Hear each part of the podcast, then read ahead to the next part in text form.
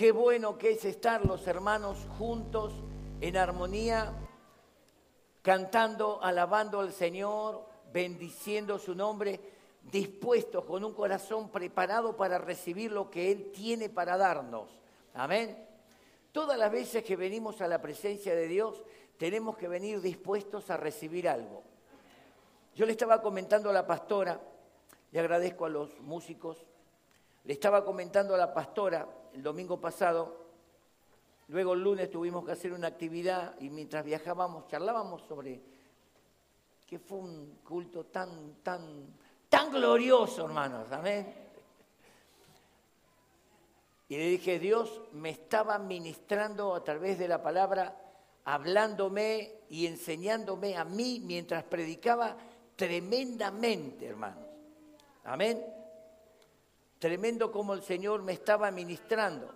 Amén, gracias. Y qué lindo que es cuando la palabra de Dios es para todos. Amén. No porque uno la predique quiere decir que ya la palabra de Dios es para ustedes. La palabra de Dios primero es para mí y yo la comparto. Amén. Yo la recibo y la creo. Y como la creo, la predico. Porque si no la creyera, no, no la predicara. Amén. Gloria a Dios. Tomen asiento, hermanos. Dios les bendiga. Qué bueno. Eh, ¿Cuál es el tema que estamos hablando este mes de noviembre? ¿Cómo se llama el tema?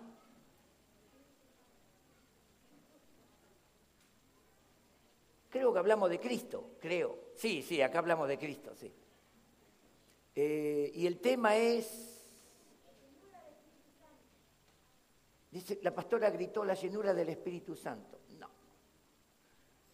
Tiene que ver el Espíritu Santo, pero estamos hablando de diseño, el diseño de Cristo en la iglesia.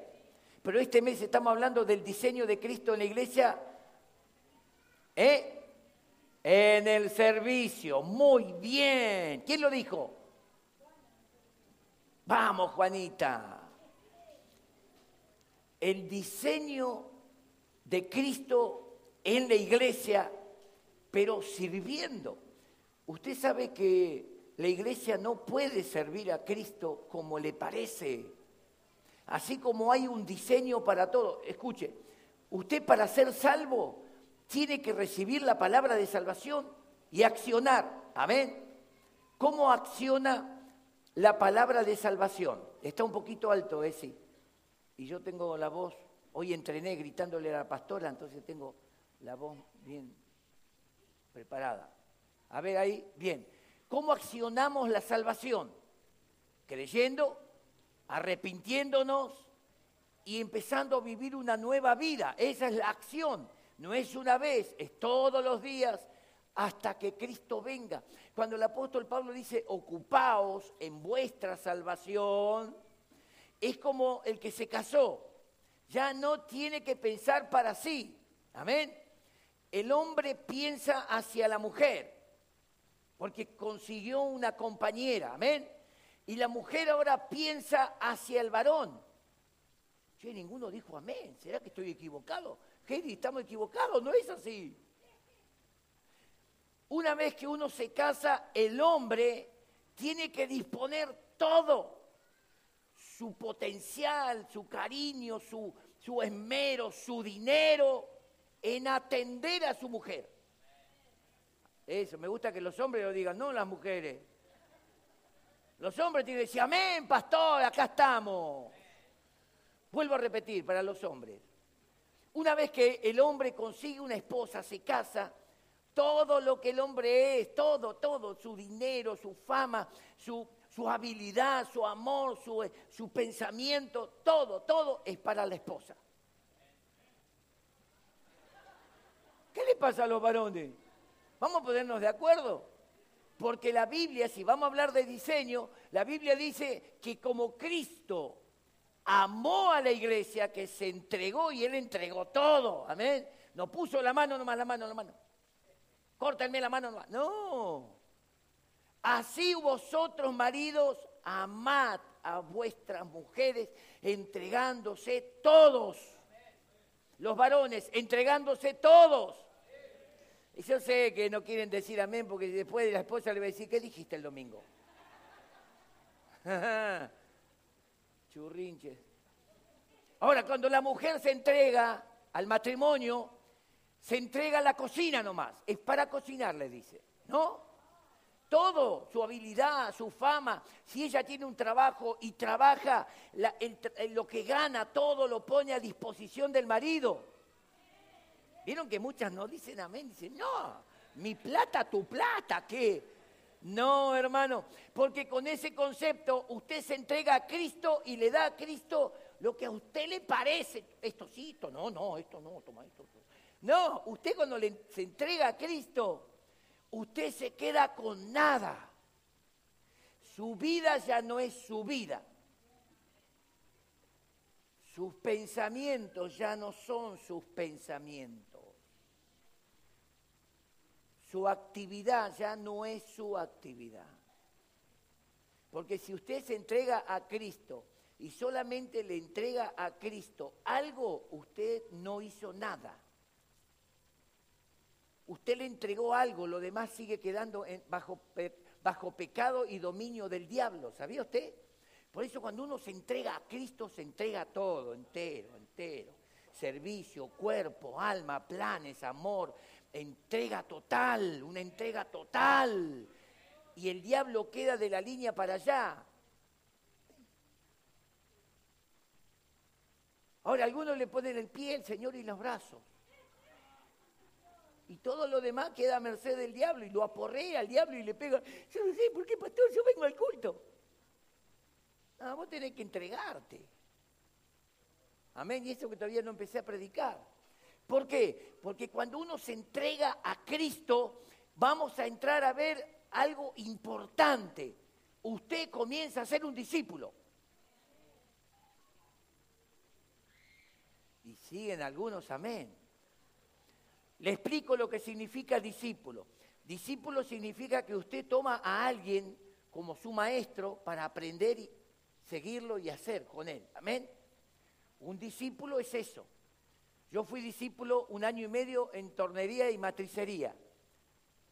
Y yo tenía que escuchar una hora y media, estaba sentado en el aula, porque era una hora y media de teoría y una hora y media de práctica en la máquina, en el torno, en la fresa, porque teníamos que hacer todos los trabajos. Pero una hora y media escuchándolo, escuchándolo, escribiendo. Ahora, fíjese, dibuje este torno y tenía que dibujar, me llevó dos clases dibujar el torno. Yo decía, ¿para qué quiero dibujar un torno? Después me di cuenta que al dibujar el torno yo sabía lo, cada función del torno. No era dibujarlo, era meterse en el dibujo, porque después te transportaba el dibujo a la máquina. Ah, ah, ah, sí, esto. Ah, la contrapunta. Ah, Usted, sin que le expliquen, usted ya se identificó con su Cristo, perdón, con su torno. Porque si usted le aceptó a Cristo, yo le tengo que dar algunas direcciones de Cristo para que usted pueda dibujarlas en su vida. Amén. Entonces usted va a decir, ah, ¿viste para qué? Ah, ¿viste para qué es esto? Ah, ¿viste para qué? Porque a veces aceptamos a Cristo y no sabemos qué cuerno hacemos en la iglesia. No sé para qué estoy en la iglesia. Y para ir al culto, vamos al culto. ¿Para qué? Y, porque si no el líder te llama, ¿viste? y el pastor te dice, che, no te vi, ¿dónde anduviste? Vamos al culto para... No, vos no tenés que ir al culto para conformar a nadie, vos tenés que venir al culto para ir tomando diseño de Cristo, diseño de Cristo. Y en esta noche voy a soltar un poco más del diseño, cómo servir al Señor. Amén. Bien, no hablo más, vamos a leer la Biblia. Quiero que hablan, vamos a leer tres evangelios, los tres evangelios vamos a leer. Así que prepárese. Pero, como usted ya lo sabe, yo voy a leer el final de cada evangelio. Amén. Capítulo 28 de Mateo, verso 16. Pero los once discípulos fueron a Galilea, al monte donde Jesús les había ordenado. Y cuando le vieron, le adoraron, pero algunos dudaban. Y Jesús se acercó y les habló diciendo, Toda potestad me es dada en el cielo y en la tierra. Por tanto, id y haced discípulos a todas las naciones, bautizándolos en el nombre del Padre y del Hijo y del Espíritu Santo, enseñándoles que guarden todas las cosas, no sé por qué me pongo a leer en cámara lenta, que os he mandado. He aquí yo estoy con vosotros todos los días hasta el fin del mundo. Marcos capítulo 16, Marcos capítulo 16, versículo 15, el segundo evangelio. Y les dijo, id por todo el mundo, dos veces la palabra id, y predicad el evangelio a toda criatura. El que creyere y fuere bautizado será salvo, mas el que no creyere será condenado. Y estas señales seguirán a los que creen.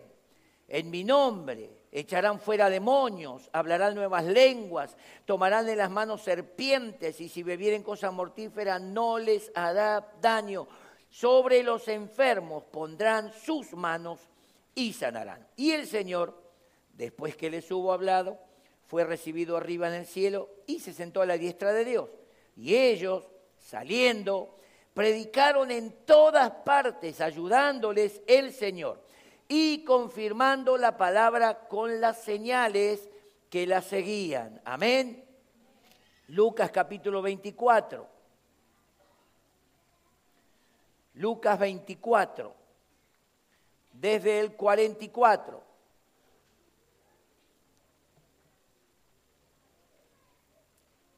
Y les, y les dijo, estas son las palabras que os hablé, estando aún con vosotros que era necesario que se cumpliese todo lo que está escrito de mí en la ley de Moisés, en los profetas y en los salmos. Entonces les abrió el entendimiento para que comprendiesen las escrituras y les dijo, así está escrito. Y así fue necesario que el Cristo padeciese y resucitase de los muertos al tercer día, y que se predicase en su nombre el arrepentimiento y el perdón de pecados en todas las naciones, comenzando desde Jerusalén. Y vosotros sois testigos de estas cosas. He aquí, yo enviaré la promesa de mi Padre sobre vosotros, pero quedaos vosotros en la ciudad de Jerusalén hasta que seáis investidos de poder desde lo alto. Y los sacó fuera hasta Betania y alzando sus manos los bendijo. Y aconteció que viéndolos, eh, bendiciéndolos, perdón, se separó de ellos y fue llevado arriba al cielo.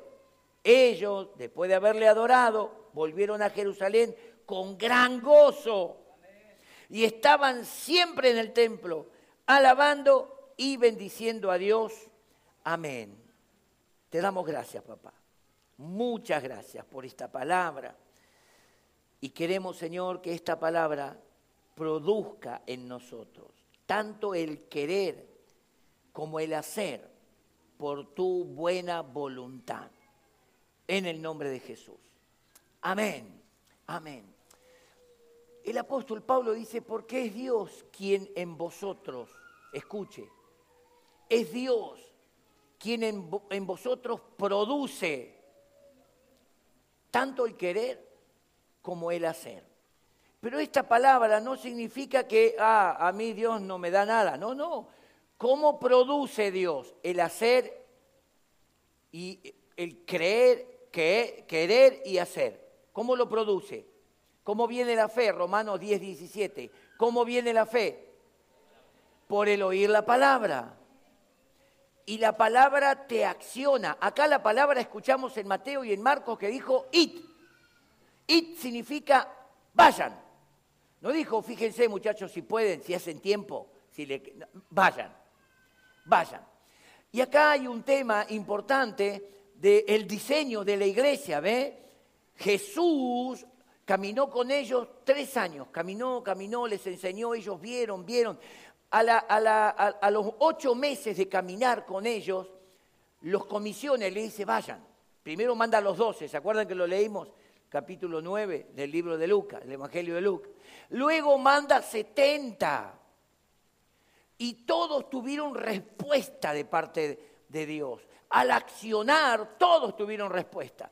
Todos decían, hasta los demonios se nos sujetan, hicimos milagros tremendos, vimos maravillas. Jesús le dijo, bueno, lo importante de todo esto es que ustedes ya están inscritos en los cielos, que sus nombres están anotados en los cielos. Quiere decir que hay una identidad.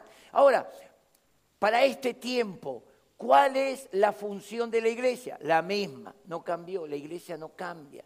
Lo que cambia es el lugar, cambian los métodos, algunos hacen culto así, otros hacen de esta forma, algunos tienen un ministerio quíntuple, otros tienen un ministerio de dos, otros creen nada más, pero lo importante es que lo que está en la Biblia es para ti, tocarlo al de al lado, decirle, toda la Biblia es para vos, toda la Biblia es para vos. ¿Por qué? Porque si vamos a la primera parte, Jesús dijo, vayan y hagan discípulos. Amén. ¿Y a quién usted va a disipular? ¿Al mundo? ¿Incrédulo? ¿A quién tiene que disipular? Al cristiano, al que creyó. Amén.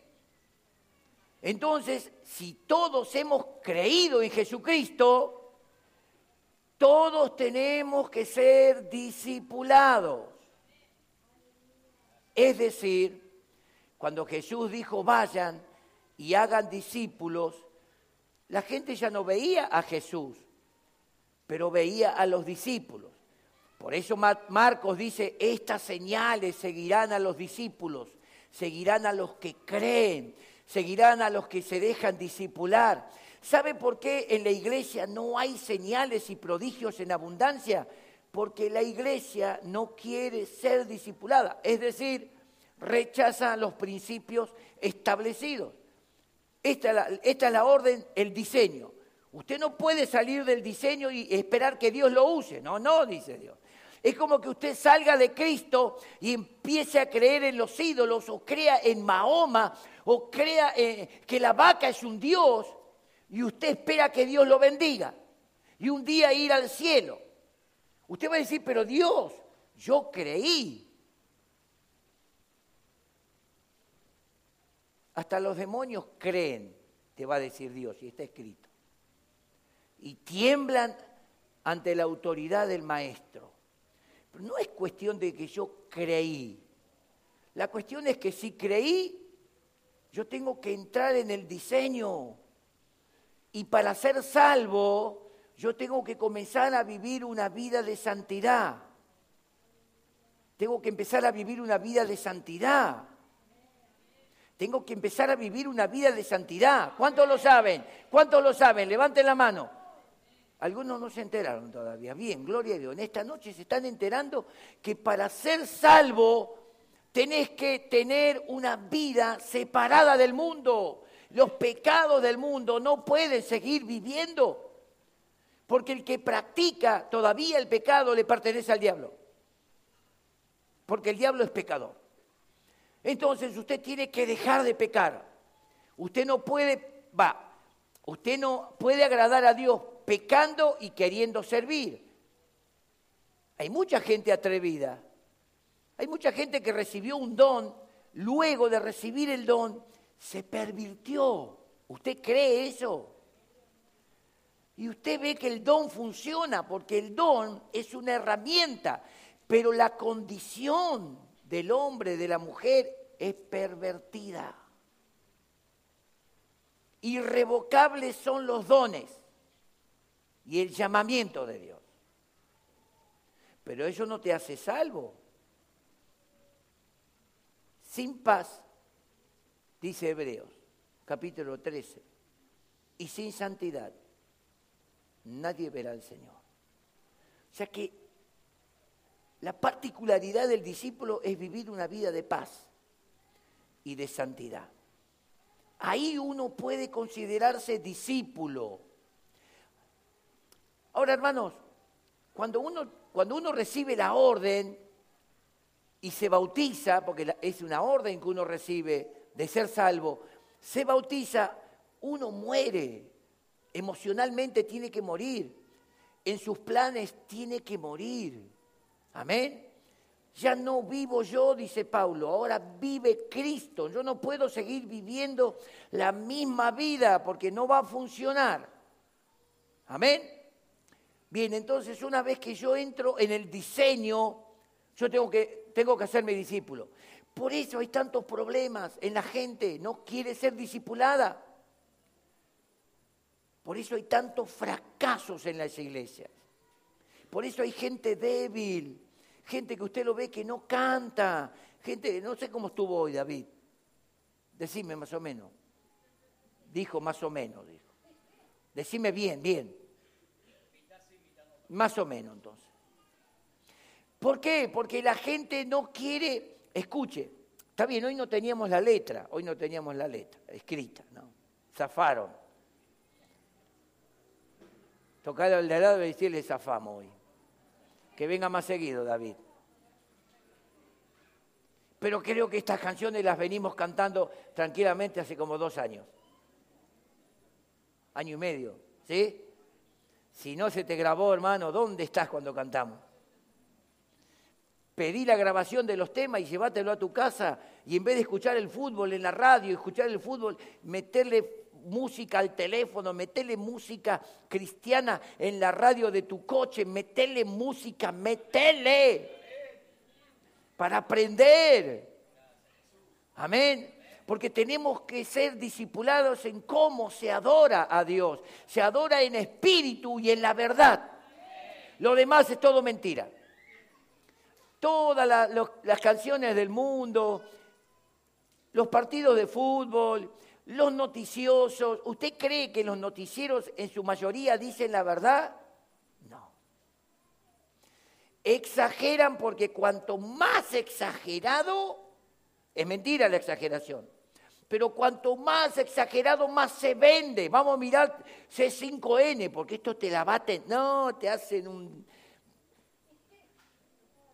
la única verdad que el cristiano puede escuchar y creer y afirmar su vida es la palabra.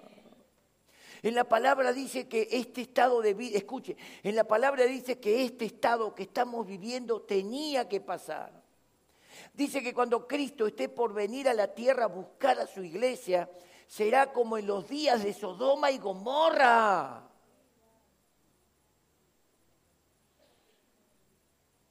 Los hombres dejarán el uso de la mujer y se unirán a los hombres. Las mujeres dejarán el uso natural de la mujer y se unirán a las del hombre, perdón, y se unirán mujeres con mujeres, hombres con hombres. Está escrito. Por lo cual la ira de Dios cae y nosotros nos sorprendemos, claro, nos sorprendemos porque llegó a la Argentina, porque se metió en la escuela y ahora nos, eh, nos confronta, tocó al pibe, tocó a la nena, eh, acá yo, acá. Ya está, hermano, amén. Decide al de al lado, qué tristeza, tenía que pasar, tenía que pasar. Algunos fanáticos dicen, porque la iglesia no ora. Hermano, yo oro, pero tiene que pasar porque ya está dicho. Amén. Oremos para detener al anticristo. No pierda tiempo. Se va a manifestar porque ya está. Se tiene que manifestar. Amén. La iglesia no detiene al anticristo.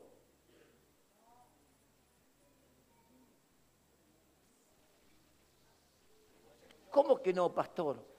La iglesia no detiene al anticristo. ¿Cómo que no? No lo detiene. Él no se puede manifestar porque está la iglesia, nada más, porque la iglesia no lo detiene. Yo pregunto, ¿usted ora como para hacer guerra espiritual? Usted no lo tiene a nadie, ni a la suegra detiene usted. Se le mete en la casa y dice, hola negro, ¿cómo anda? O se mete y dice, hola querida, ¿cómo está? Voy a la heladera, gracias. Ni a la suegra puede parar. ¿Y qué quiere parar el anticristo? El anticristo está esperando el anticristo ya está en la tierra, ya su plan se corrió. Fíjese, es decir, el chip acá y acá, ya está en acción, ya está. Lo único que falta, el tipo está ahí dando vueltas. Ojo que en cualquier momento se puede manifestar y no nos demos cuenta, porque se va a manifestar como un ministro mundial. En ese momento, si llega a aparecer un ministro mundial que todas las naciones le estén poniendo el ojo, prepárate que Cristo viene. No vendrá sin que antes venga la apostasía, es lo que pasó. Y se manifieste el hombre de pecado. Quiere decir que a lo mejor haya una manifestación pasiva, política y militar. ¿Usted escuchó lo que está pasando en Bolivia, Chile, Venezuela? ¿Usted escuchó eso? Yo no digo que usted ponga ningún líder que escuchó, pero usted escuche que se está escapando hacia Europa el mismo problema. Quiere decir que hay un espíritu, ya no es el hombre común. Hay un espíritu que se está manifestando en el mundo porque el anticristo tiene que entrar. La iglesia no lo, va a no lo va a detener ni la iglesia va a poder hacer nada. Él no se presenta porque la iglesia está en la tierra nada más. No porque la iglesia ahora, no, te detengo, te es mentira, ni te acordás del anticristo. Estás más metido en el fútbol que en el anticristo. Entonces no hagamos propaganda falsa. Estamos acá y el anticristo se va a manifestar porque estamos nosotros. No, no hable de más, no se va a manifestar porque no es el tiempo. ¿Y saben por qué es el tiempo? Porque todavía no entró la plenitud de los gentiles. Cuando entre la plenitud de los gentiles, ¡puf! se va la iglesia. Así, supongamos, hay 10 millones en el número de Dios. Y hay 9 millones 999 mil 999. Y Dios está esperando y dice el número ahí, 10 millones, buscala, ¡Fu! se fue la iglesia. Y ahí el anticristo dice, eh, el falso profeta le va a decir, maestro, se le abrió el camino, no hay nadie. Todos los que quedaron lo van a recibir.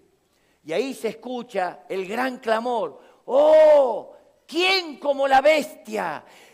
No la iglesia, la iglesia ya no está en la tierra los hombres, todos los moradores de la tierra, sus reyes y capitanes, todos mirando a esa bestia, a ese, a ese eh, eh, ¿cómo podemos decir? Ese poderío, dicen, ¿quién como la bestia? ¿Y quién podrá contra ella? La iglesia ya no está. ¿Qué hizo la iglesia? Se fue con el Señor. O sea que nosotros tenemos un ministerio, hermano. Acá en, Marcos dice, en mi nombre, que dice, detendrán al anticristo. Amén. No, echarán fuera demonios, vamos a libertar lugares, vamos a libertar personas, vamos a romper situaciones espirituales, vamos a entrar en un lugar en el nombre de Jesús y vamos a declarar el nombre de Cristo y la liberación viene.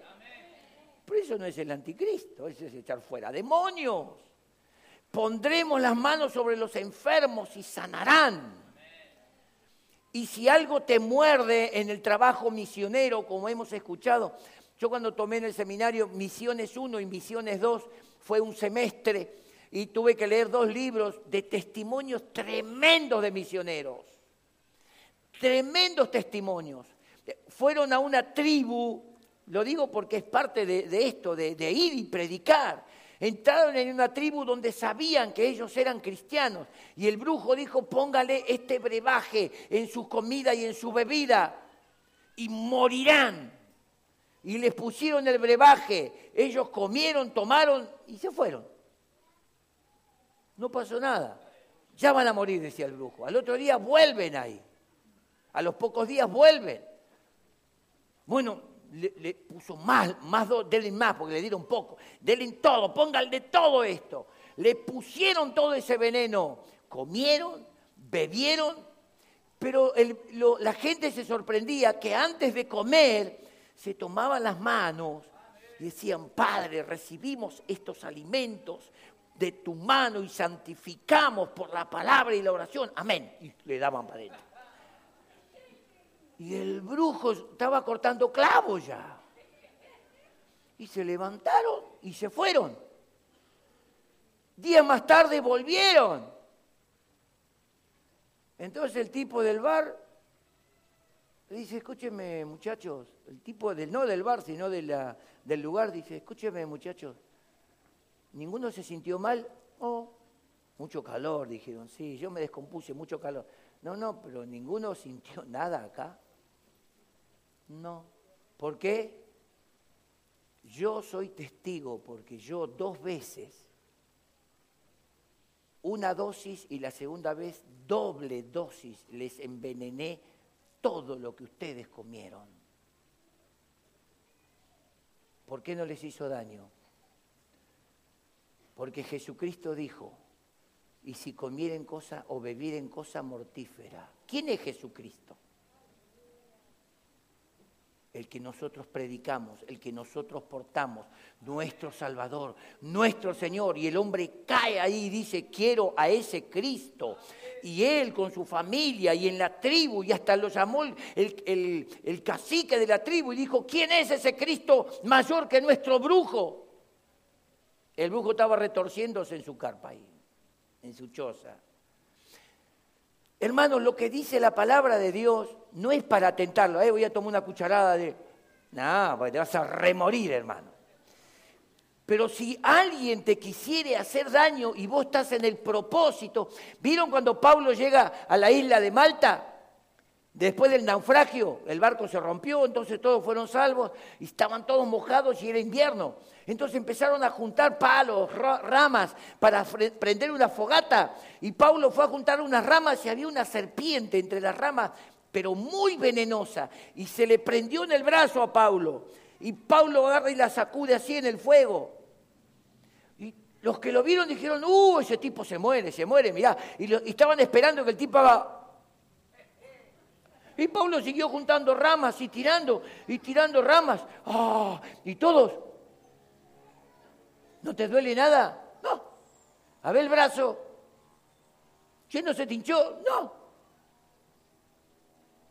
Escúchame, la víbora que te picó es la más venenosa de la zona. Sí, pero Cristo dijo, tomarán en la mano serpiente. Aleluya y no les hará daño. Porque es la palabra del Señor. Cuando estamos en el propósito, cuando estamos en el propósito, cuando estamos siendo discipulados. Qué bueno que es ser discipulado, hermano, porque ahí experimentamos el poder de Dios. Pero cuando somos simplemente participantes de un culto, hasta nos aburre. ¿O no? ¿Sí? Nos cansamos. Oh, qué largo el mensaje del pastor. Cada vez más largo y le estira y le estira. Porque usted viene para cumplir. Pero cuando usted viene para ser discipulado, yo hoy te estoy discipulando. A nivel general estoy discipulando. Después tenés tu líder de célula que toma la palabra y dice, ¿viste cómo habló el pastor el domingo o el miércoles? ¿Viste cómo habló Cristian? ¿Viste cómo predicó fulano, sultano? ¿Viste? Vamos a, poner, vamos a hacerlo porque Dios lo dijo. Y si Dios lo dijo, tiene cumplimiento. Yo descanso tranquilo en lo que el Señor dijo aunque la tierra tiemble, aunque se aparezca el anticristo, yo estoy tranquilo. Voy a esperar mi salvación, porque mi salvación viene de arriba, no de la tierra, no de los poderes, nada. Mi salvación viene de arriba. Venga quien venga, pase lo que pase, yo levanto los ojos porque espero a mi redentor, el que me compró, el que me salvó, el que está esperando la orden del Padre. Ve a buscar a tu iglesia, hijo. Aleluya. Cuando venga esa orden, todos los que murieron asesinados por el testimonio de Jesús saldrán a recibir su recompensa. Irán a buscar su recompensa, su excelencia de gloria.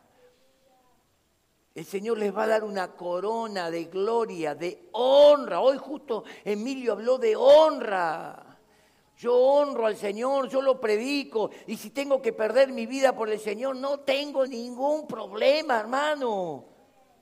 Si puedo zafar, bien. Pero si no, ya estoy, ¿o no? Si zafo, bueno, estoy un ratito más por acá, ¿no? Molestándolo a ustedes y, estirando los cultos. Pero, pero si tengo que morir y algo me tiene que pasar, mi vida está escondida en Dios. Mi vida está escondida en Él. Me puse a cantar. Mi vida en Él es tan segura, mi vida en Dios está muy bien. El diablo no me puede tocar, el diablo no me puede encontrar, porque mi vida está escondida en Dios. Porque mi vida está escondida en Dios. ¿Dónde está escondida tu vida? El diablo anda buscando, no te puede encontrar si tu vida está escondida en Dios. Cristo, esperanza de gloria.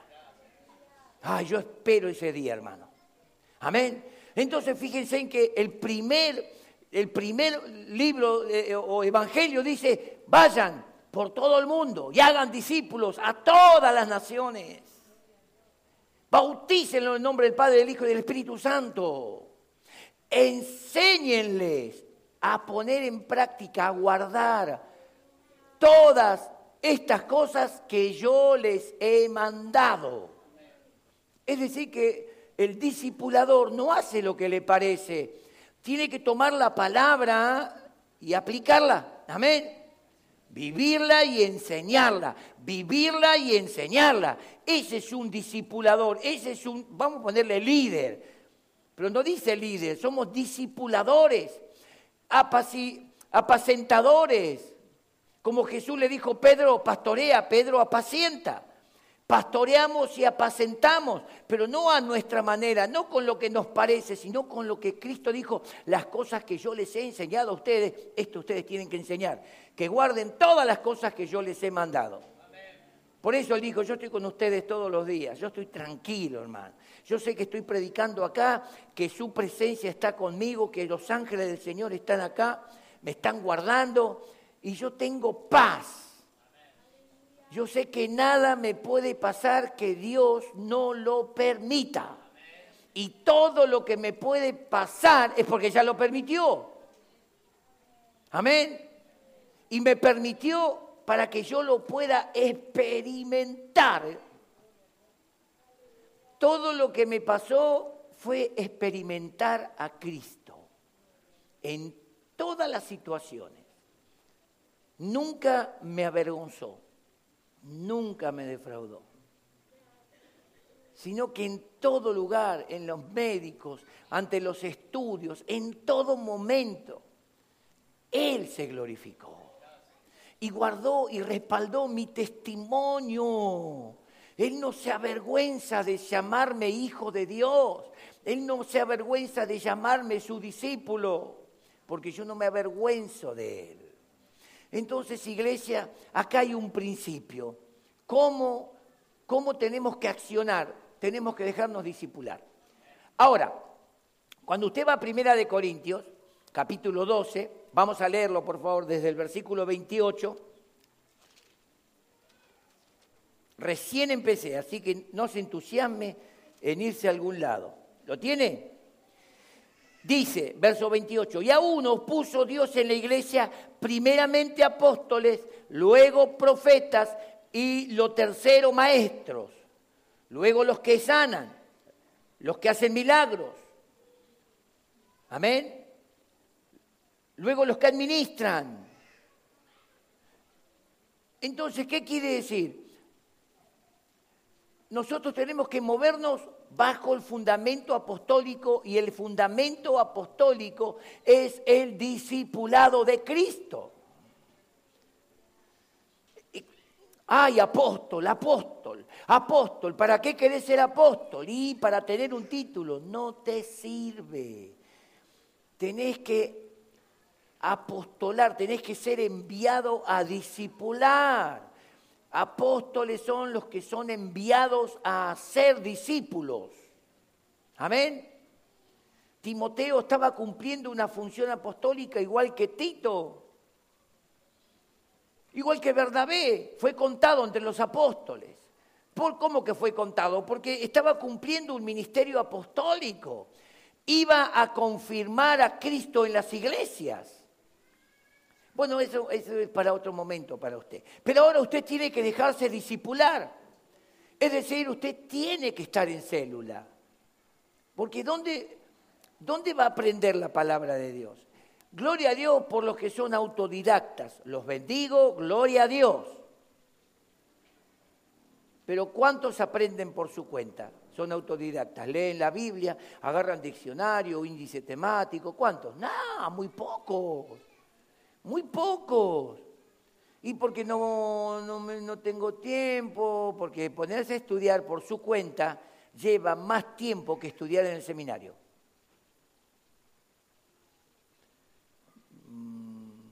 Repito, ponerse a estudiar por su cuenta lleva mucho más tiempo que ir a estudiar a un seminario. Es como que usted va a un restaurante y se sienta y dice, una parrillada, por favor, con ensalada mixta y justo a esta hora, ¿no? Ensalada mixta, un tres cuartos, que, a ver, y, sí, este, y dos gaseosas, eh, y usted pide un, y se sienta ahí a los 20 minutos, por favor, permiso, le empiezan a correr las cosas y le traen la parrillita, y usted ve esa parrilla. No tuvo que ir a comprar, no tuvo que quemarse las pestañas cocinando, usted vino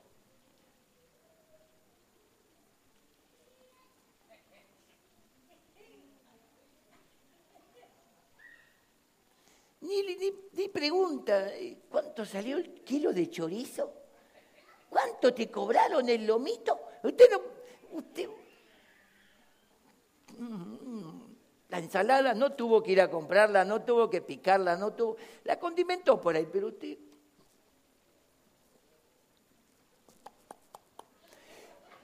Y usted dice, está todo servido. Tocarle al dedo y decir, así es el seminario, negro. Así es el seminario. El tenemos un libro y el profesor le trae todo servido. Desde ya le, le, da un trabajito, le da algunas preguntas para que usted más o menos no se aburra en la casa, para que usted pueda investigar un poco personalmente. Amén. Se le da unos cuestionarios para que usted vaya completando, ¿sí? Pero usted tiene todo cocinado. Imagínense que usted tenga que estudiar el Espíritu Santo, que es una materia que dura 24, 24 horas de clase, son en un trimestre ahora. Usted tiene que estudiarlo por su cuenta. El Espíritu Santo. A usted le lleva 24 años estudiar el Espíritu Santo, por su cuenta. Porque lo va a estudiar una vez por semana. Ay, ¿dónde dejé? En vez de usted tiene un libro, usted tiene apuntes, usted tiene profesores que le indican, usted está siendo discipulado, usted está cortando ahí. Y el profesor fue el que estuvo cocinando, quemando, estuvo acalorando, se fue a comprar la verdura, fue a comprar la carne y preparó todo y se lo trae así. Y usted dice, a los tres meses termina el seminario y usted se pone a hablar parejo con el pastor, porque el pastor no, sobre el Espíritu Santo no sabe teológicamente más que usted. Lo que sí tiene es experiencia. Pero teológicamente usted se pone a hablar y a mí me va a maravillar. Voy decir, che, le decía a la pastora Heidi, ¿viste cómo, ¿sabes cómo abría la escritura? ¿Sabes cómo ubicaba los textos? ¿Qué le pasó a este hermano? Papi, si está en el seminario. Ah, cierto. Usted no va a saber más que yo. Amén. Si usted estudia con ganas de aprender, usted se, pone, se va poniendo en las materias, usted se va poniendo a la par del pastor. Amén. ¿Te cree eso? Desde ya, vuelvo a explicarle, usted no va a tener la experiencia, pero va a tener el conocimiento para aplicarlo. Usted va a tener el conocimiento para salir de la situación. Usted va a estar discipulado, enseñado, va a tener el escudo, la espada y el entrenamiento, cómo usarla. Usted va a tener que pelear después. No va a decir, pastor, guerra. No, qué guerra, el pastor dice. Te enseñé cómo usar el escudo, cómo usar la espada, te enseñé la técnica, al ataque, muchacho. y ahí se te presenta el príncipe de Abadón, el de la mentira, el calumniador. ¿Y qué tenés que hacer con el mentiroso, con el calumniador, embustero, que tuerce la escritura? Vos tenés que desenvainar la espada del espíritu, así como la aprendiste en el seminario.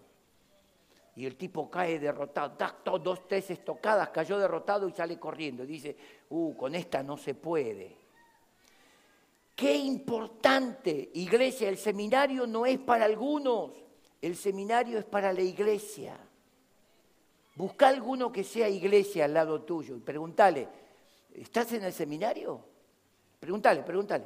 No le pregunten a Ana porque ya cursó el segundo nivel, ya. Anita es muy bueno. Pero preguntarle al lado, che, ¿estás estudiando en el seminario? Estoy pensando. ¿Vieron ese tipo que dice, Deja de pensar y metete, viejo. Está como ese que vio que tres le estaban pegando a uno y el tipo se puso y no lo volteaban y se levantaba y pa, pa, y le pegaba, le pegaban y caía el tipo y se levantaba. Y él dijo, no, no, no puedo más. Y le estaba contando a un amigo, no puedo más. Y me metí. Y lo ayudaste, le dimos una paliza entre los cuatro. Pero no te metas mal, hermano. Algunos se meten mal. Bueno, este es un chiste de salón, por eso muchos no lo entienden. El seminario te entrena para salvar almas. Te entrena para sacar a las personas de la situación. Te entrena para la guerra espiritual. La guerra espiritual no es hablar mucho, sino lo justo. La guerra espiritual es pararse delante del diablo o de la tentación o de la situación y decirle, así está escrito. Amén. Sea lo que sea, sea enfermedad, amenaza de muerte, sea la operación, lo que sea, sea lo que sea. La Biblia dice, ninguna cosa creada nos puede separar del amor de Dios, que es en Cristo Jesús. Entonces, cuando uno empieza a entrenarse, Uh, usted va tranquilo por la vida. Usted va seguro por la vida. Usted puede extender una mano hacia alguien. Usted puede soltarle una palabra segura. Usted se encuentra con un testigo de Jehová y... ¡Eh! No la sabía. Y si vos estudias cualquier cosa, negro. El que estudia la palabra y se mete en Cristo, el testigo de Jehová deja a Cristo de costado. Él es el alfa y la omega, el principio de la escritura y el fin de la escritura, el principio de la revelación y el fin de la revelación es Cristo. ¿Cómo lo vas a sacar? Y ellos lo sacan y ponen a Jehová. Jehová es Cristo. Yo soy, yo soy, yo soy. Y no le entienden. Señor, abrir el entendimiento a la iglesia para que entiendan que al estar en Cristo están en. Están en el poder, están en la unción, están en la capacitación, los ángeles de Dios. ¿Saben por qué los ángeles de Dios no batallan muchas veces por la iglesia? Porque a la iglesia no le interesa ser discípula. Si te dan veneno, seguro que te morís. Se te prende una víbora y fuiste, hermano, no duraste ni diez minutos.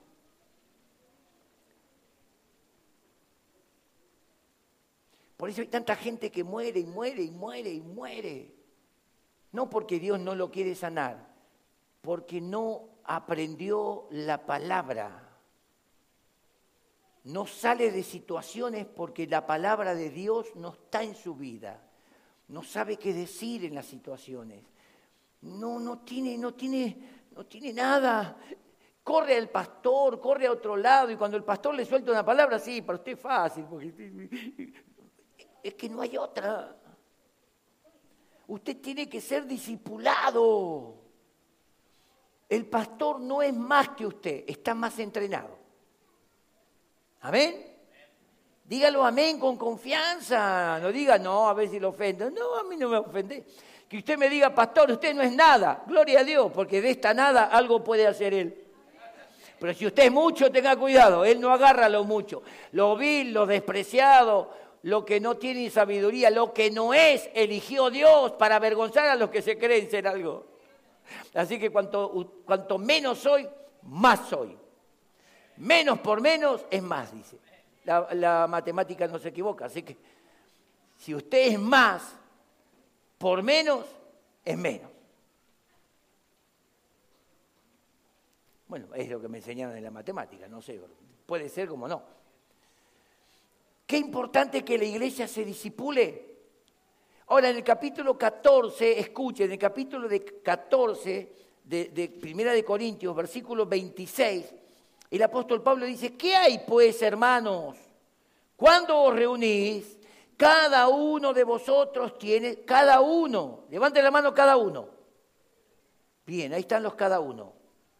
Cada uno de vosotros tiene salmo, tiene doctrina, que es enseñanza, tiene lengua, tiene revelación, tiene interpretación.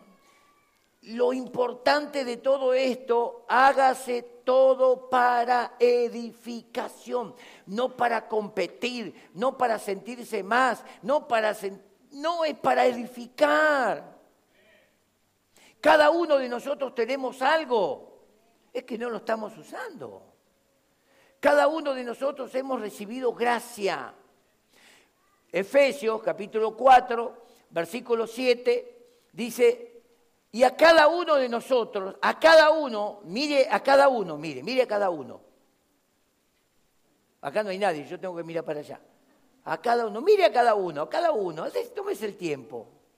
Total, yo, me dijo la pastora, hasta las 12 podés predicar, papi y yo soy obediente a mi esposa. Así Mire a cada uno, a cada uno de vosotros fue dada gracia. Léalo ese versículo en su casa y medítelo. Fue dada gracia conforme a la medida, escuche, del don de Cristo. Y el mismo Efesios 4, versículo 13 dice, a la medida a la estatura de Cristo, a un varón perfecto. Está hablando de medida. La iglesia tiene que desarrollarse a la medida de Cristo, porque los dones no son humanos, son de Cristo. Las gracias son de Cristo. Usted tiene que tomar lo que Cristo le dio y comenzar a desarrollarlo, si no está en desobediencia. No está cumpliendo la función que usted tiene que cumplir.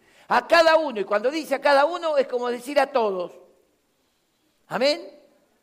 Si hay 100 y dice a cada uno de ustedes, le vamos a dar un regalo, y hay 100 personas, y hay 99 regalos,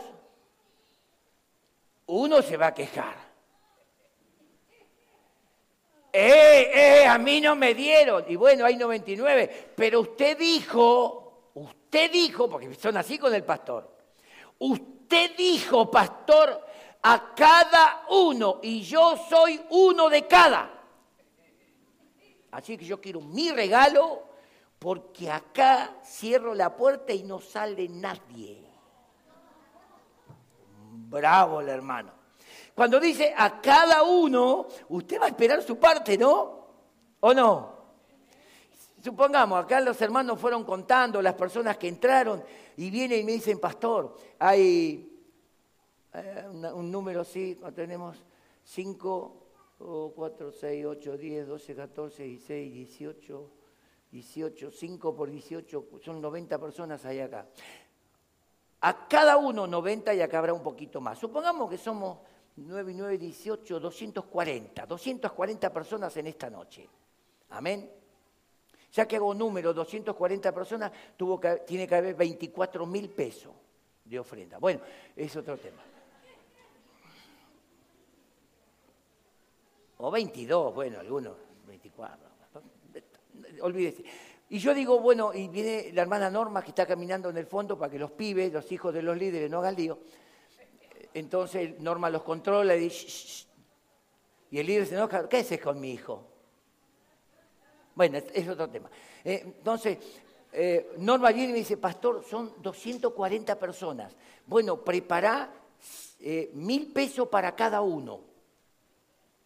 Así que no se vayan, hermanos, cada uno, cada uno, cada uno, levanten la mano cada uno, va a recibir en esta noche mil pesos.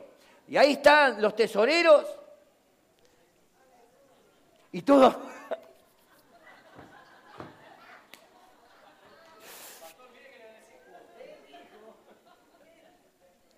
Estoy hablando simbólicamente. Porque ahora le voy a decir por qué cada uno. Y cuando llega así, listo, dice el tesorero, ya está. ¡Eh, eh!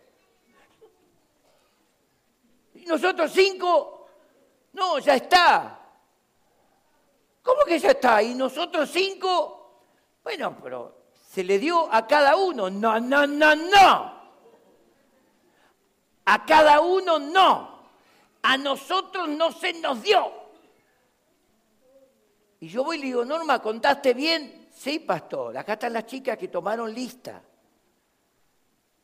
Entonces tengo que ir y decir a los tesoreros, contaron mal. Hay cinco hermanos que los van a linchar. Y son los cinco más grandes que quedaron atrás. Estilo Seba, yo quiero mis mil pesos, ¿eh? dice Señor, yo quiero mis mil pesos. ¿eh? El pastor dijo, cada uno le ha sido dada gracia conforme a la medida del don de Cristo. Usted no se vaya acá sin su gracia. ¿Eh? Cuando es guita, ¡ja! Cuando es gracia. Cada uno de ustedes recibió gracia conforme a la medida del don de Cristo.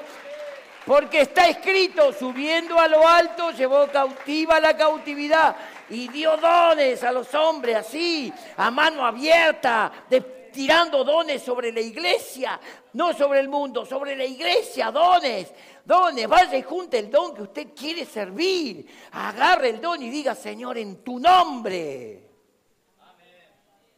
Y si no funciona, volvé a intentarlo. Amén. Para consolarte de que un día va a funcionar, algunos dicen un número, otros dicen otro. Se acercó un hombre después que Edison Thomas Alva creó la bombilla eléctrica, la lamparita. Le dijo, sí, pero fracasaste casi como mil veces. No, no fracasé, dice. La perfeccioné en mil veces. Porque el optimista siempre va, va a salir adelante. El pesimista se va de la iglesia, hoy no pasó nada. Sé optimista, decir, Señor, el pastor. Mire, usted no me tiene que echar la culpa a mí, porque eso está escrito acá. ¿Vio? ¿Vio? ¿Vio que yo tengo que decir lo que está escrito? Y acá está escrito a cada uno, toca a algunos de los cada uno, tocalo, así, al de atrás, decirle a vos, a vos. A cada uno de vosotros fue dada gracia, ya fue entregada, ya la dio, está sobre tu cabeza, tenés que romper la piñata y te caen las bendiciones y vas a salir bendiciendo, ungido con toda la autoridad, porque está acá, está acá. Levanta tu mano y rompe la piñata con fe. Si la Biblia dice a cada uno de vosotros, Está hablando a toda la iglesia. Por eso toqué Corintio. Corintio dice, algunos son administradores, otros son los que ayudan, otros son los que sanan, otros hablan lengua, otros tienen interpretación, otros tienen revelación, otros tienen profecía. Hay, hay diversidad de dones, de operaciones y de ministerios, pero el Espíritu es el mismo. Entonces yo no soy más que el otro, somos iguales ministrado bajo el Espíritu. Y Efesios capítulo 4, el apóstol Pablo dice, hermanos, conforme a la vocación con que fuisteis llamados, permanezcan en esa vocación. Vocación, vocación de servicio. ¿Cuál es tu vocación? Creo que yo mandé a todos los, grupos un videíto de un hombre que está eh, después me pasaron el nombre de la película, la vamos a ver, la vamos a bajar en YouTube con la pastora. De un hombre que está acostado y viene un hermano a visitarlo. Y el hermano le pregunta, si a vos te preguntan, ¿quién sos? ¿Qué vas a contestar? Y yo soy un, un buen esposo. Eso. Soy profesor, dicen, y tengo esto, y tengo aquello, y tengo lo otro. ¿Y Cristo? Bueno, dice, quizás te tendría que, responder, soy cristiano. ¿Qué ponemos en primer lugar? ¿Cuál es tu identidad? Le pregunta. Porque lo que vos sos es lo que vas a resaltar. Amén. Le dijo, ¿estuviste orando por mí? Porque vos me dijiste que ibas a orar por mí. Delante de Dios, ¿oraste? No. No sos un buen cristiano, aunque vayas al culto. Durísimo. Ir al culto no te hace cristiano, te hace un congregacional. Ser cristiano es ser discípulo de Cristo. En Antioquía a los discípulos los llamaron. ¿Cómo los llamaron en Antioquía? ¿Eh? ¿Por qué los llamaron cristianos? Hablaban de Cristo, oraban a Cristo, predicaban, vivían Cristo. Estos son cristianos y eran los discípulos. Yo no quiero decir, no que nadie interprete mal, que porque no sos discípulo no sos cristiano. Pero si no sos discípulo no sos cristiano. No es que no seas cristiano porque no sos discípulo. Simplemente digo que si no sos discípulo, no sos cristiano. ¿Entendieron? Porque nadie puede escuchar a Cristo si vos no sos discípulo. Porque el que es discípulo saca enseguida su identidad. Voy a orar por vos. Te voy a dar una palabra. Mira, la Biblia dice, mira, yo conozco. Mira, saca a Cristo. ¡Uh! El discípulo saca a Cristo. El religioso dice, el domingo voy al culto, voy a orar por vos. No, porque vas a orar el domingo. Ora ahora. Amén. Los que me piden oración o me llaman por teléfono y me dicen, eh, pastor, puede estar orando por mí porque tengo esta situación, son testigos de que yo le digo, después que lo escucho, toda la gansada que dicen, porque algunos piden oración y sacan cada gansada que voy a decir, ¿qué tiene que ver esto con la oración? Bueno, no sé, pero ya que estaba en algún lado quería escupir y como escupí ahí, está. Pero ¿puede orar por mí? Bueno, poné la mano en el corazón. ¿Por qué? Voy a orar por vos. ¿Ahora? Y después también, pero vamos a orar ahora. Una hermana me dijo, ay, yo no pensé que ya iba a orar. Y entonces, ¿qué para qué me molesta? Mándame un WhatsApp, que poco lo leo. O mejor escribime al fake, no lo veo casi nunca. Señor, me uno con mi hermana en fe por tu palabra, porque así está escrito, ta, ta, ta, ta. La bendigo, hermana. Amén. Tenemos que ser gente de acción. El discípulo es gente de acción. Efesios dice 4:11, a unos Dios mismo, Cristo, los constituyó, a unos apóstoles, a otros profetas. ¿Quién más me puede ayudar? A otros, eh, eh, a otros, otra vez, otra vez, otra vez, memorice, no abra la Biblia. Y él mismo constituyó a unos a unos, no, no, él mismo constituyó a unos, ve cómo dudan. Sí, apóstoles, decile, ya sabía que iba a salir ese número y no lo jugué. Digo, usted conoce la Biblia, ve qué duda, qué tremendo. Y él mismo constituyó a unos apóstoles, a otros, a otros, miren cómo va bajando, a otros, dijo uno, ¿qué? ¿Qué sé yo? Evangelistas a otros, a otros, no, no, el cuarto, a otros, es como duda, dice, pastores y maestros. ¿Por qué puso estos cinco oficios? ¿Por qué? ¿Por qué? ¿Quién me puede decir versículo 12? Si, mire, al que me dice el versículo 12 sin leerlo, le hago una oración en esta noche guita no le voy a dar. ¿Qué dice el versículo 12?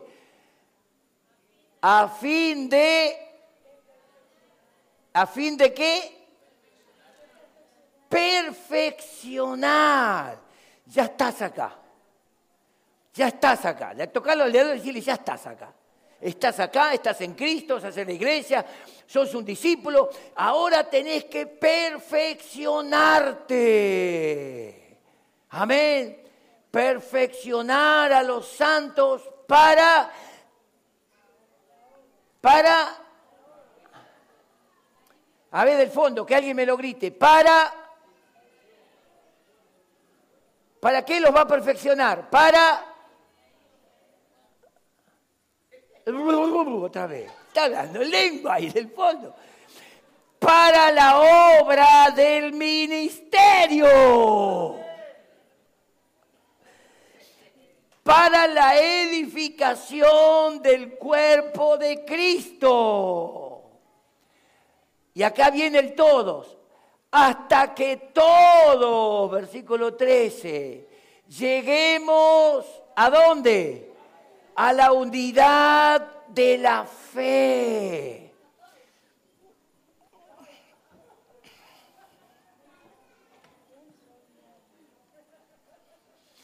Siempre agarramos los líderes, ¿no? La unidad de la fe y del conocimiento del Hijo de Dios a un varón perfecto. Hermana, venga, eche fuera al demonio que está atormentando a esta mujer. Y la hermana dice, está loco, pastor. Usted tiene que llegar a la unidad de la fe. Sí, pero yo recién empiezo. Ah, bueno, perdón. A ver, ¿a quién agarro? A la hermana Susana. La Susana dice, si te he visto no me acuerdo. No, ¿cómo, Susi? No. Una hermana que pueda atender a la endemoniada. Cri, cri, cri, cri. Alguna líder y la hermana Ana, que está sentada adelante, al lado de la otra líder, mira para atrás como diciendo, no hay ninguna líder. Y como ninguna se levanta, y bueno, voy yo, dice.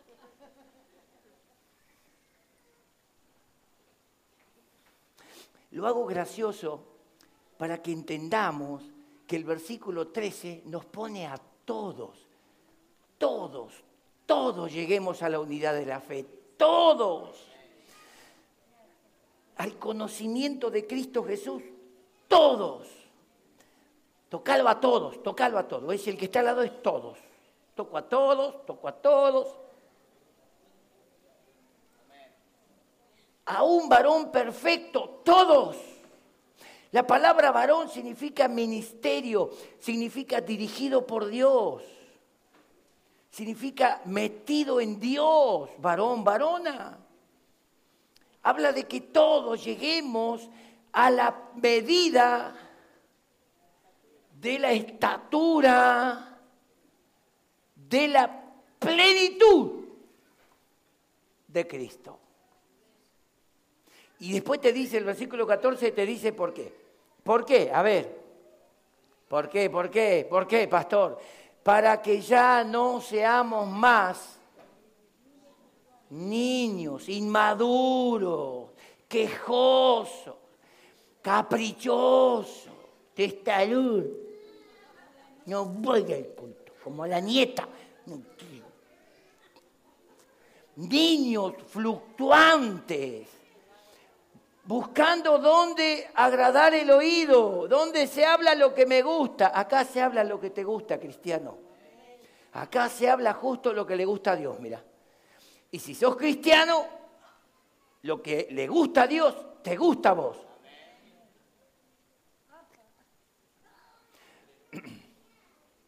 Parece que no, no anda bien, ¿no? Lo que le gusta a Dios, te gusta a vos. ahí me gusta un poquito más. Es como el bowling, ¿no? Y lo que le gusta a Dios, te gusta a vos. A mí me gusta lo que le gusta a Dios, porque a Dios le gusta salvar almas, le gusta sanarlas, echar fuera demonios, predicar con poder. Y dice, si yo pudiera bajar otra vez, Jesús dice, si yo pudiera bajar otra vez, pero el Padre no me lo permite. Por eso vayan en mi nombre, vayan ustedes, vayan ustedes, vayan ustedes. El diseño de Cristo.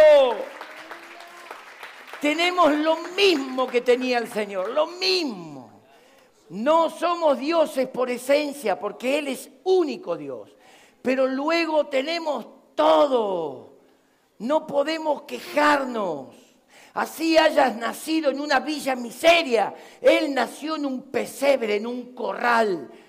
Así tu familia te haya despreciado, a Él lo despreciaron los familiares. Así en tu iglesia no te tengan eh, en vista, a Él lo echaron de la sinagoga, a patada lo que hicieron tirar del monte.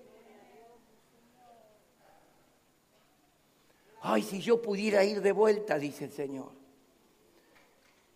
Pero Él va a venir un día. Yo sé que un día volverá a buscar a los que le esperan. Y los que esperan al Señor, lo esperan en su servicio. Por eso vuelvo a decir, el que no quiere ser discipulado se está olvidando de que es cristiano. Porque la, la palabra fue esta, id y hagan discípulos. Vayan y disipulen, hagan los discípulos. Porque si no es discípulo, no es cristiano, porque no obedece. ¿Sí? Enseñándoles que guarden, que obedezcan. Ah, pero yo no quiero. Y estás perdiendo la cristiandad, hermano. Bueno, no la, cristiandad, porque cristiano no le pusieron la gente de Antioquía, no es que somos cristianos. No somos ni cristianos, ni evangélicos, ni protestantes, ni, ni una manga de nada. Somos hijos de Dios por medio de Cristo. Y Cristo fue obediente al Padre en algunas cosas. Amén. En todo, en todo. ¿Dónde dice que fue obediente en todo?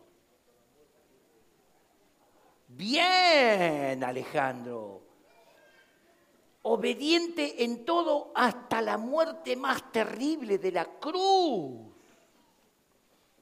Y a veces nosotros pasamos una situación y decimos, ¿dónde está Dios? Y si llegas a la cruz, no es para morir físicamente, es para morir a lo poco que te queda de humanidad, la humanidad que le le combate a Cristo, la humanidad que lo repele. La iglesia tiene que perder la humanidad, no, no, no perder la, la, caridad, no perder el amor hacia la gente, pero perder la humanidad pecaminosa, esa humanidad que siempre duda, duda, y si Dios no lo hace, y si a lo mejor para mí no es. Bueno, hoy en esta noche dijimos que a todos, a todos, amén. Así que nadie puede sentirse descartado, ni los que vinieron ahora recién al culto tarde. Bueno, no es por ello, pero lo dije.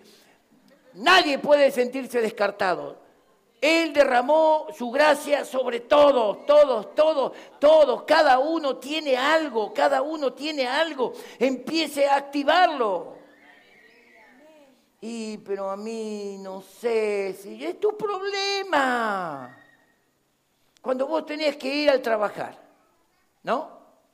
Vos pensás, y si no me abren la puerta, y si por ahí, no, vos vas a trabajar, viejo. Tocas el timbre. ¿Quién es? Daniel Nomosad, adelante, se abre la puerta. Yo iba así a la empresa. entraba al vestuario con una cara de gozo,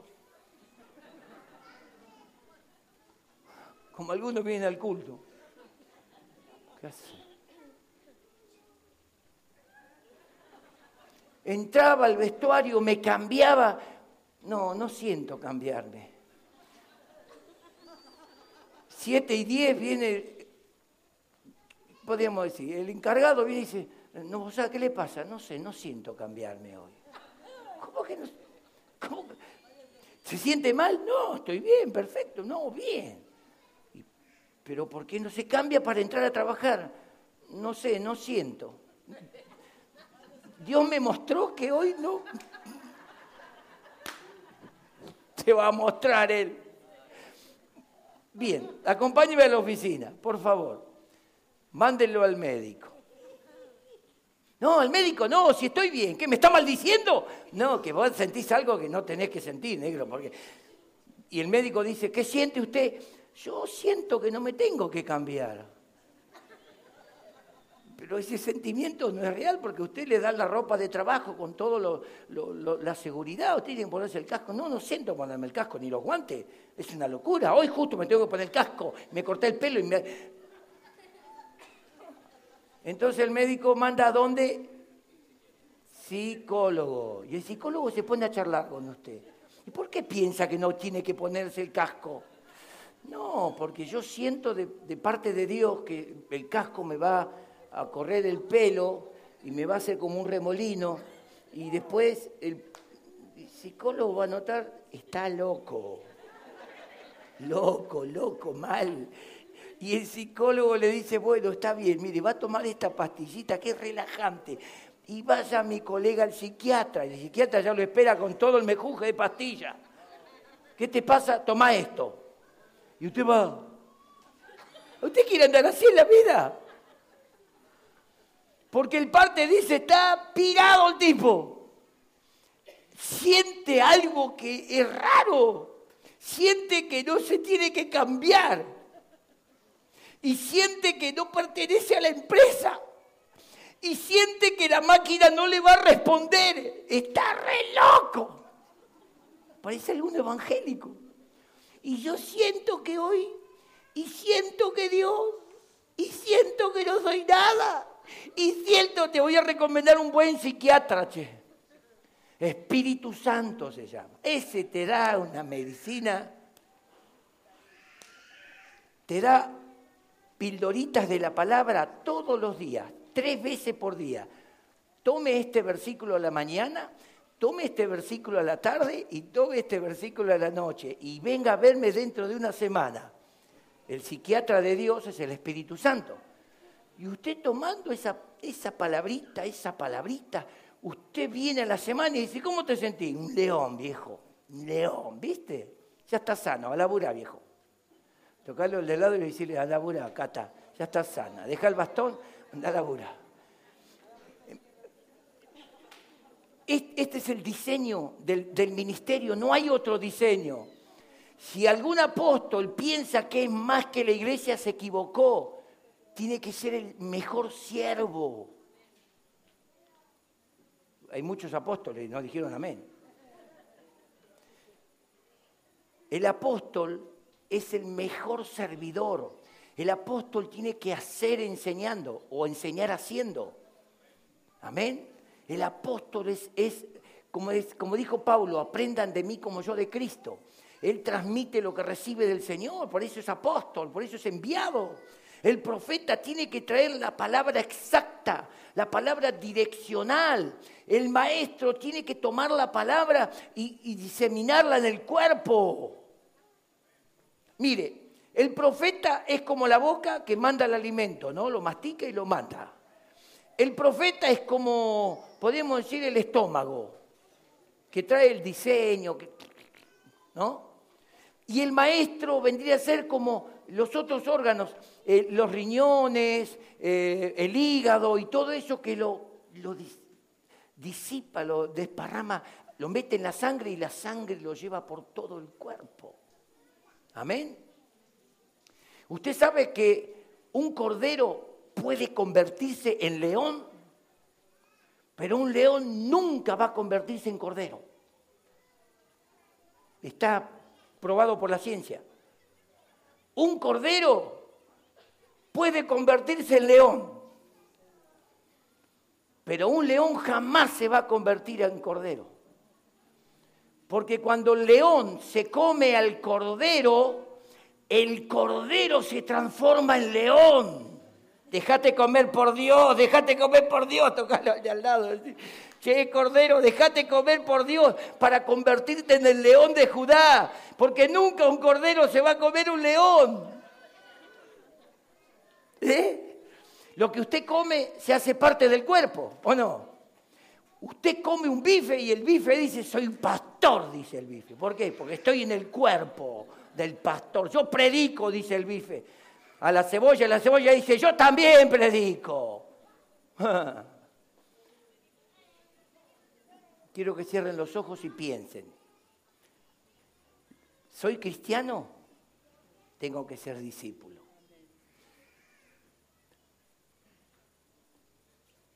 El seminario está abierto para toda la iglesia. Inclusive hacemos planes de pago. El fin del seminario es capacitar a los santos, prepararlos teológicamente, llenar la mente del conocimiento de Dios. En Lucas dice, les abrió el entendimiento para que comprendiesen las escrituras. Iglesia, el seminario no es para algunos, el seminario es para los discípulos.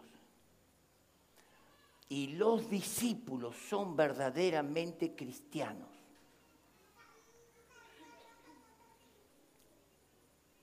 Y cuando vos te volvés un discípulo, escucha, Jesús dijo, vayan, prediquen, hagan discípulos, bautícenlos. Yo estoy con ustedes si hacen esto. Si usted no lo hace, Dios le envía un ángel nomás para que lo guarde.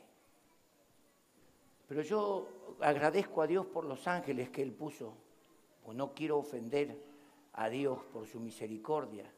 Agradezco a Dios por los ángeles que Él puso a mi alrededor.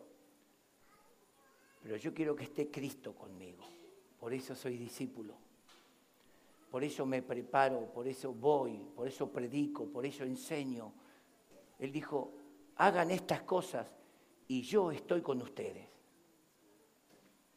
Si no hacemos estas cosas,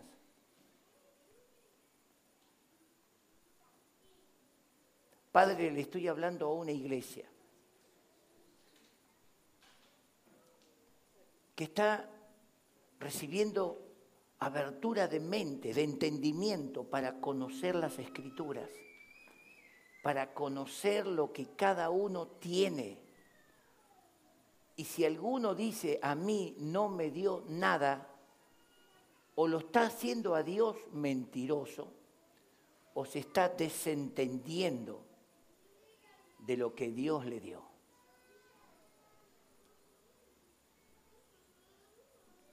Y en esta noche examinate, ¿por qué no estás en el seminario? Algunos dicen, no me da la cabeza. Mentira. No necesitas mucha cabeza para leer, simplemente leer. Y en el seminario no tomamos examen, así que la cabeza la usás solamente para adorno. te damos cuestionarios que los tenés que llenar con el libro. Lees el libro y contestás la pregunta en tu casa. Miren qué fácil. Ah, pastor, esa es una pavada. ¿Y por qué no estás en el seminario? Y porque yo no hago pavadas. Qué inteligente, ¿no? Bueno, ir al seminario es para sabios.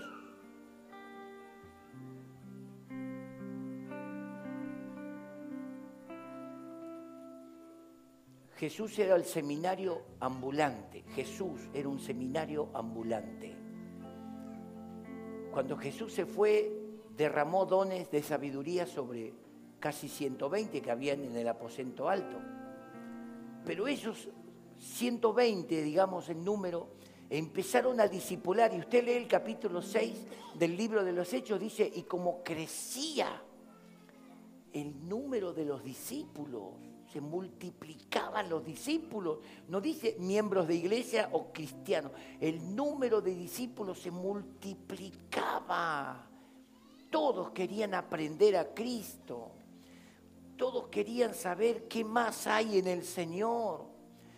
Todos querían una parte, una dote de la gracia, del conocimiento de Jesús. Todos.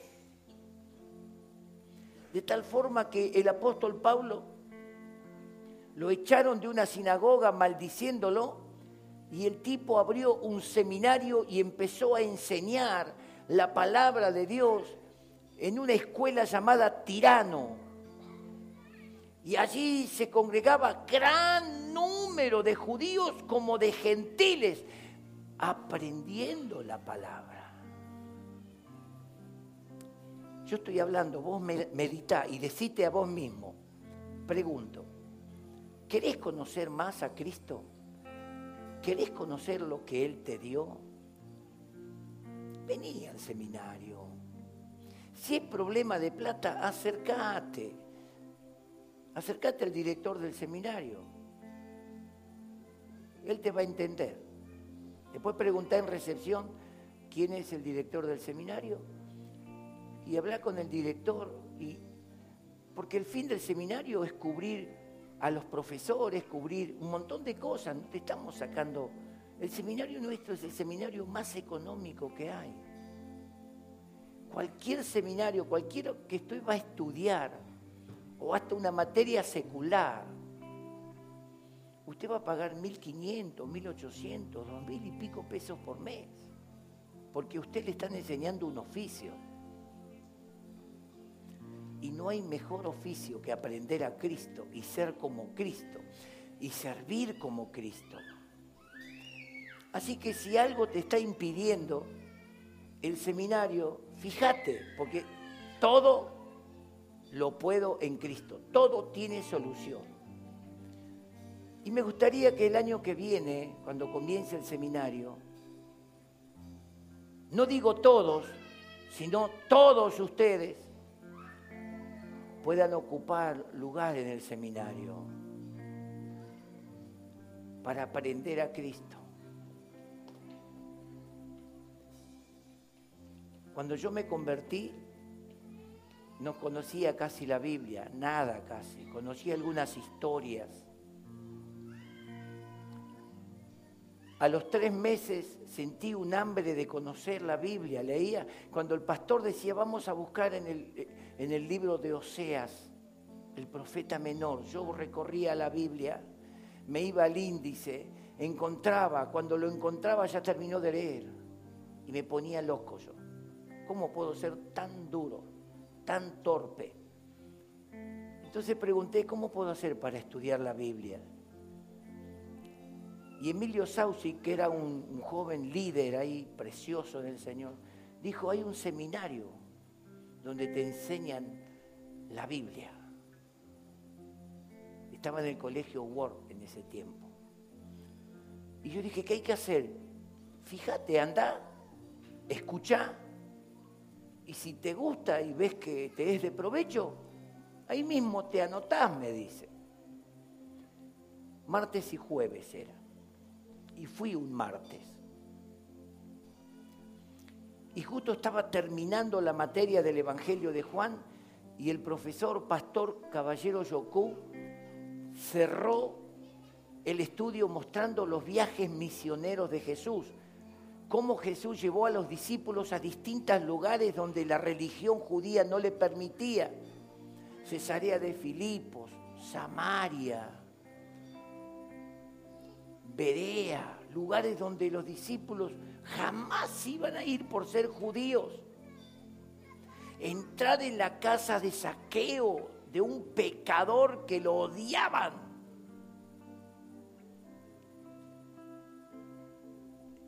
sentarse a la mesa y que venga una mujer una ex, ex prostituta, María Magdalena, y que le toque los pies y, y llore sobre los pies y los, los limpie con sus cabellos y los bese. Hasta Simón miró y dijo, si este hombre fuera profeta, sabría qué clase de mujer. Pero Jesús le estaba rompiendo. Y cuando yo escuché eso, oh, era tanto, tanto que...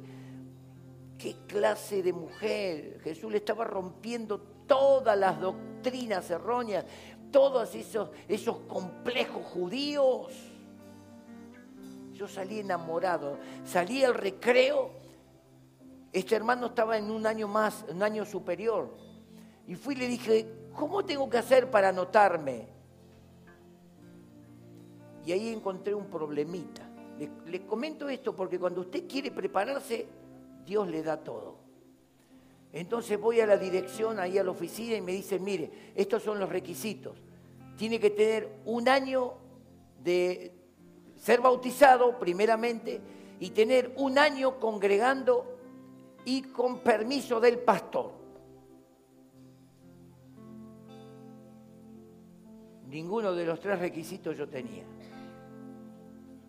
Entonces, agarré y le dije a Milton Pope, el director, le dije, mire, eh, yo tengo tres meses de creyente en la iglesia todavía no me bautizaron porque estoy a prueba. Y no tengo mucha... El pastor no me conoce mucho porque soy muy nuevito.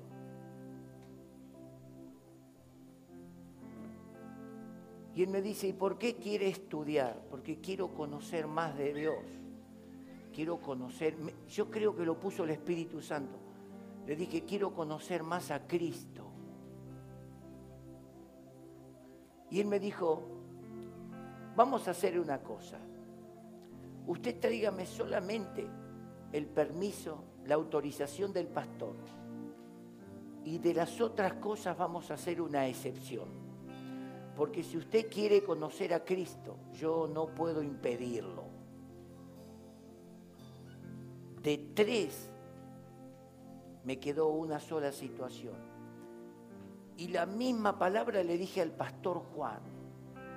Y me dice, ¿no te alcanza con venir al culto? No, Juan. Pastor, yo quiero conocer a Cristo en su plenitud. Y él me contó que cuando dije eso se estremeció. Un joven de tres meses convertido nada más. Hablar una palabra que nunca la leí, nunca la leí en la Biblia, plenitud. Yo le dije, quiero conocer a Cristo en su plenitud. Él dijo, dame, dame la hoja, te la entrego el domingo. Y me firmó el permiso y puso. ¿Por qué causa piensa usted que él tiene que estudiar en el seminario? ¿Saben lo que puso el pastor? Porque quiere conocer a Cristo en su plenitud.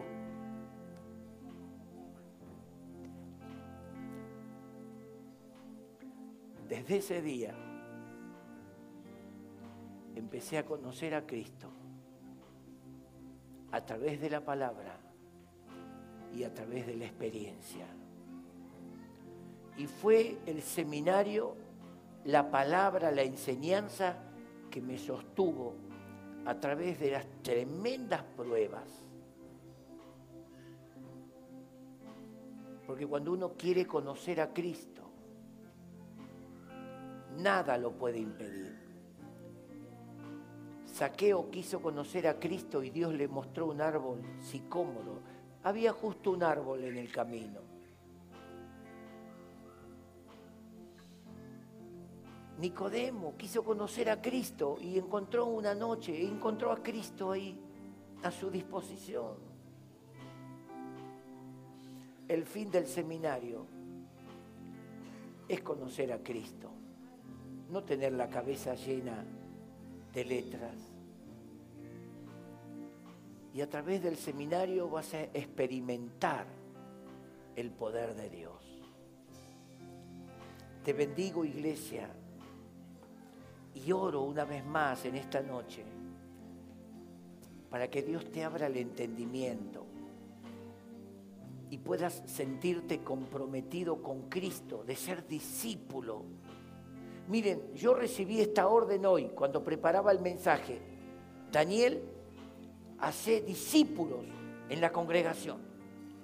Hace los discípulos y decirles que guarden todas las cosas que yo he mandado.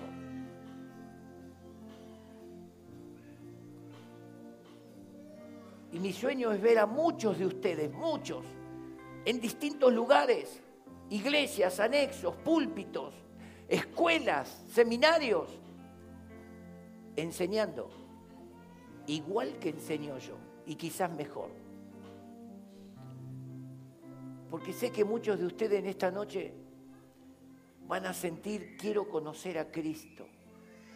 Unos gentiles dijeron, unos griegos vinieron y dijeron, queremos conocer al Maestro. Queremos conocer a Cristo. El fin de nuestra fe es la vida eterna. Cierro con esto. ¿Y saben qué es la vida eterna? En San Juan capítulo 17, versículo 3 dice, esta es la vida eterna. Escuche iglesia, esta es la vida eterna que te conozcan a ti, el único Dios verdadero, y a Jesucristo, a quien has enviado. Conocer a Cristo es entrar en la plenitud de la vida eterna. Padre, estoy orando por una iglesia que va a despertar con hambre y sed de Cristo, de Cristo no de letra, no de teología, sino de Cristo. Y se va a notar en el seminario para que la plenitud de Cristo pueda comenzar a invadirlo, invadirla. Este es un mensaje para la iglesia. No es para invitar a algún pecador porque no hubo sentido, ¿verdad? Pero si hay alguno en esta noche por primera vez, simplemente quiero decirte que el único que te puede salvar es Jesucristo. Porque a este señaló Dios el Padre. A Él lo envió a morir en la cruz. Y Él con su muerte tiene la autoridad para perdonarte los pecados. Si hay alguno en esta noche que dice, yo tengo que ser salvo, yo necesito la salvación, yo quiero aceptar a Cristo, simplemente levante la mano y voy a orar por usted. Sostenga la, tenga la mano levantada. Quiero ver, ¿hay alguna mano? Ahí hay una mano, dos manos. Padre, en el nombre de Jesús, estas personas que han levantado su mano quieren aceptar a Jesús como su Salvador personal, para que todos sus pecados sean perdonados y limpiados por la sangre de Cristo Jesús, y para que sus nombres sean anotados en el libro de la vida de Dios para que nadie ni nada los pueda separar de Dios. Yo bendigo estas vidas que tienen sus manos levantadas. Y ya les digo que ustedes, a partir de este momento, por su decisión, comienzan a ser, por la fe, hijos de Dios. Y ahora oro por toda esta iglesia, papá por esta congregación preciosa. Hombres y mujeres que hoy entendieron la importancia del diseño de Cristo en el servicio, la importancia de ser una herramienta de Cristo, ser parte de ese todo sobre lo cual Cristo derramó su gracia Y yo bendigo esta congregación. Declaro que esta va a ser una congregación con conocimiento de Dios. Lo profetizo, lo establezco, declaro sobre tu vida. Que vas a ser un hombre o una mujer con conocimiento, con entendimiento de Dios. Nada te va a mover, nada te va a hacer fluctuar. No vas a andar corriendo detrás de alguien que grita algunas palabras, sino que vas a tener la seguridad, la certeza en tu corazón de que sos un discípulo, una discípula de Cristo. Bendigo esta iglesia, bendigo esta congregación. Quiero que te pongas de pie. No te, no te sueltes de ese pensamiento, de esa oración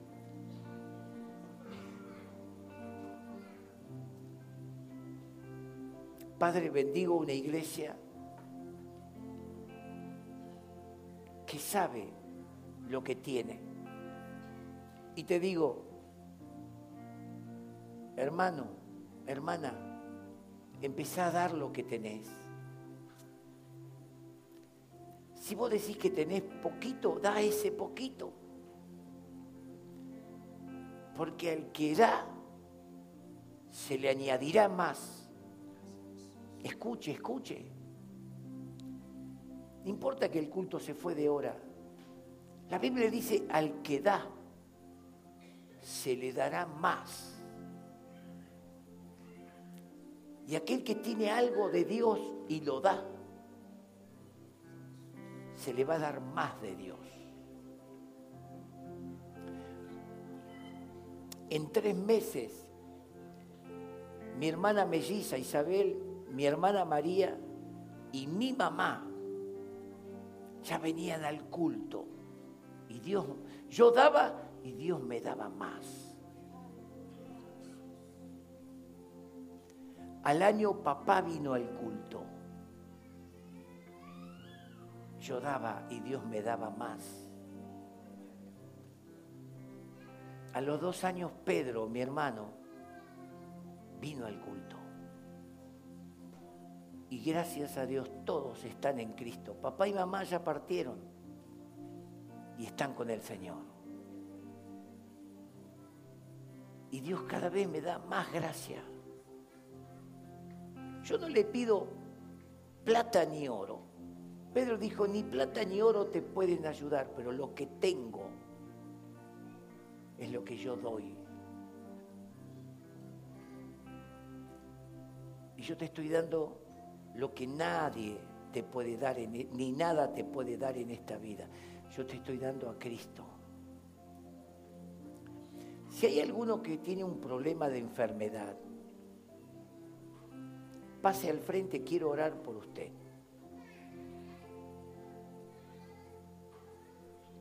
Porque el Evangelio es completo. En Lucas dice la palabra de Dios y ellos saliendo, perdón, en, Marcos, y ellos saliendo, predicaron por todas partes, ayudándoles el Señor y confirmando la palabra, no a las personas, confirmando la palabra con las señales que le seguían.